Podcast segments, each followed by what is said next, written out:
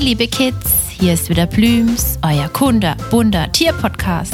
Na, seid ihr schon für eure heutige Tiergeschichte bereit? Na wunderbar, dann macht es euch bequem, denn dann kann die Reise losgehen.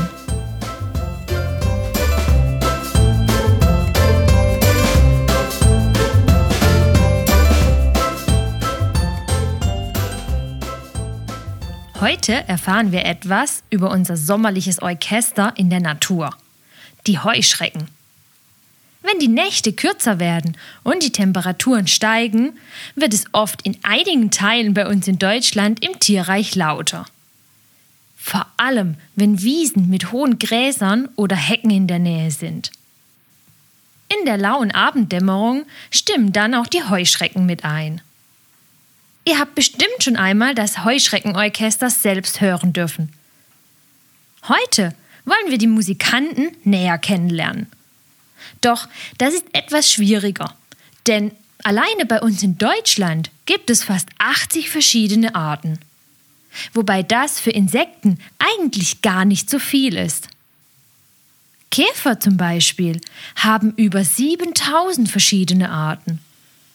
Oh Mann, unser Tierreich ist einfach so super. Allerdings sind auch bei den Heuschrecken viele Arten sehr stark vom Aussterben bedroht. Und auch da sind einmal mehr wir schuld. Denn ihnen fehlen durch uns schlichtweg die Lebensräume und die Nahrung. Und dabei sind sie so hilfreich. Da die meisten Heuschrecken meist Pflanzen als Nahrung suchen, aber auch zu anderen Insekten nicht Nein sagen, sind sie sehr nützlich. Zum einen halten sie Schädlinge zurück, wie zum Beispiel die gemeine Eichenschrecke. Sie frisst gerne Blattläuse und hilft somit den Pflanzen auf natürliche Art, die Schädlinge loszuwerden. Der gemeinen Eichenschrecke begegnen wir auch öfters mal im August in unserem Wohnzimmer. Sie werden in dieser Zeit vermehrt magisch vom Licht angezogen. Und sind dann bei uns wegen den warmen Temperaturen die Fenster offen, schwupp, ist der kleine grüne Freund mit seinen gerade mal anderthalb Zentimetern schnell mal in der Wohnung. Dann helft ihm wieder nach draußen, denn sie sind auf der Suche nach einem geeigneten Platz für ihre Eier. Eigentlich nehmen sie dafür am liebsten irgendwelche Risse in Baumrinden. Doch in der Wohnung gehen zur Not auch andere Stellen. Wie zum Beispiel, ihr werdet es nicht glauben, in der Bettwäsche. Wenn es ein eher gröberes Gewebe ist, finden sie es gar nicht so schlecht. Ja, ihr habt wirklich richtig gehört, in der Bettwäsche. Also, nicht aufgepasst, teilt ihr euch vielleicht bald das Bett. Aber keine Angst, das wäre auch nicht so schlimm. Bringt sie dann aber doch lieber wieder vorsichtig nach draußen. Auch einer unserer größten Vertreter in Deutschland, das grüne Heupferd, ist eigentlich ein nützlicher Mitbewohner. Denn auch er frisst Blattläuse, aber zudem auch lästige Fliegen. An den Heuschrecken kann man auch die Gesundheit eines Bodens ablesen.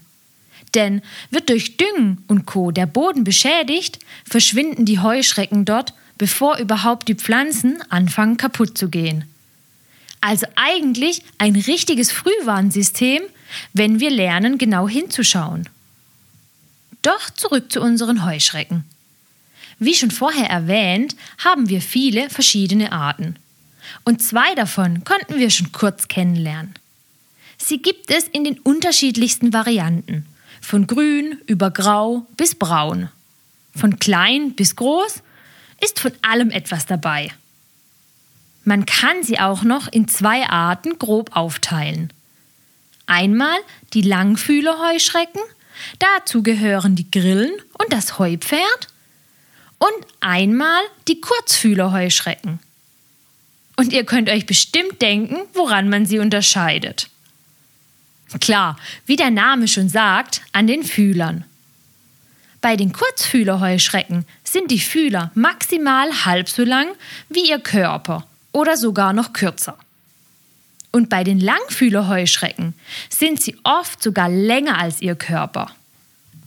Stellt euch das mal vor, wir hätten Fühler im Gesicht, die länger als unser Körper sind.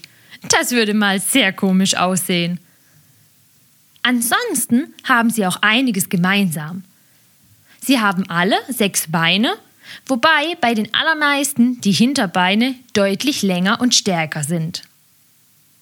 Das liegt daran, dass sich diese auch meist am liebsten springend vorwärts bewegen. Und das mit einem riesigen Satz. Die Feldheuschrecke zum Beispiel kann aus dem Stand bis zu einen Meter springen, hoch oder weit. Stellt euch das mal vor. Das schaffen wir nicht ansatzweise. Probiert es ruhig mal aus. Kommt ihr denn schon einen Meter weit? Wenn ja, seid ihr echt sehr gut. Aber wir sind ja auch viel größer. Für uns ist ein Meter nicht so schwer wie für die kleine Schrecke. Findet ihr nicht auch? Vom Springen kommt auch der Name Schrecken. Hä? Was hat den Schrecken mit Springen zu tun? Weil sie sich schnell erschrecken und dann wegspringen? Nein, aber das wäre auch eine gute Erklärung.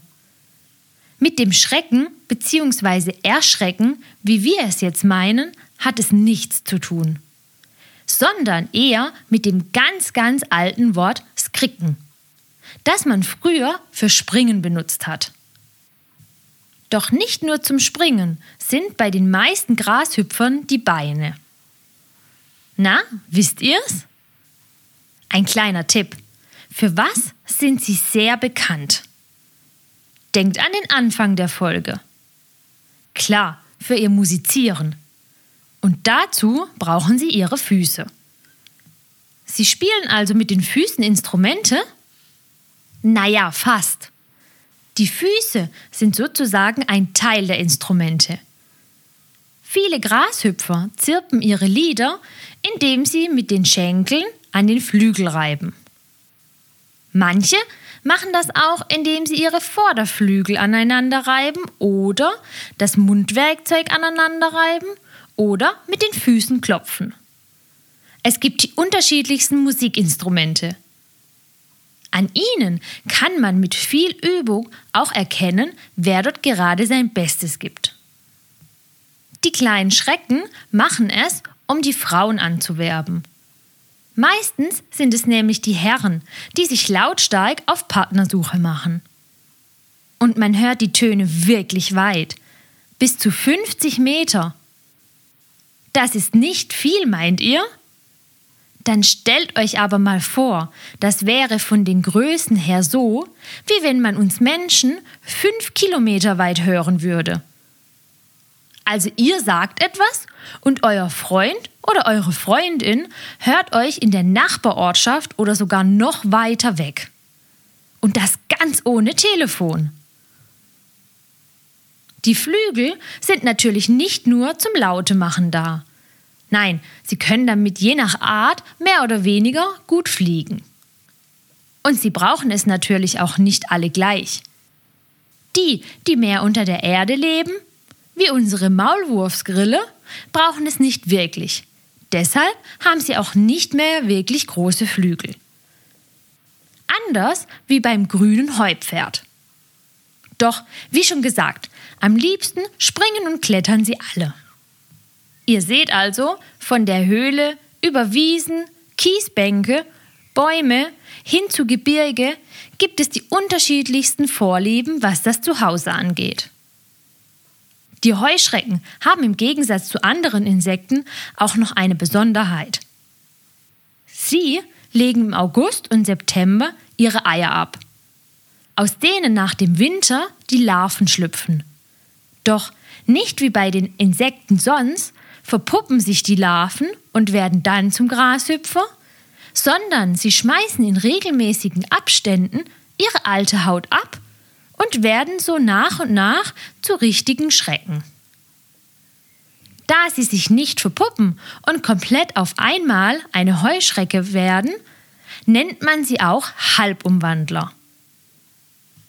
Auch von den Heuschrecken können wir viel lernen und auch sie als Helfer und nicht nur als Schädlinge sehen. Wir müssen nur wirklich lernen, wieder richtig hinzuschauen. Heuschrecken sind aber nicht die einzigen Lebewesen bei uns auf der Erde, von denen es etwas zu lernen gibt. Plüms freut sich, wenn ihr wieder vorbeischaut und mit uns das Tierreich erkundet. Erzählt es gerne euren Freunden und hört zusammen die nächste spannende Folge.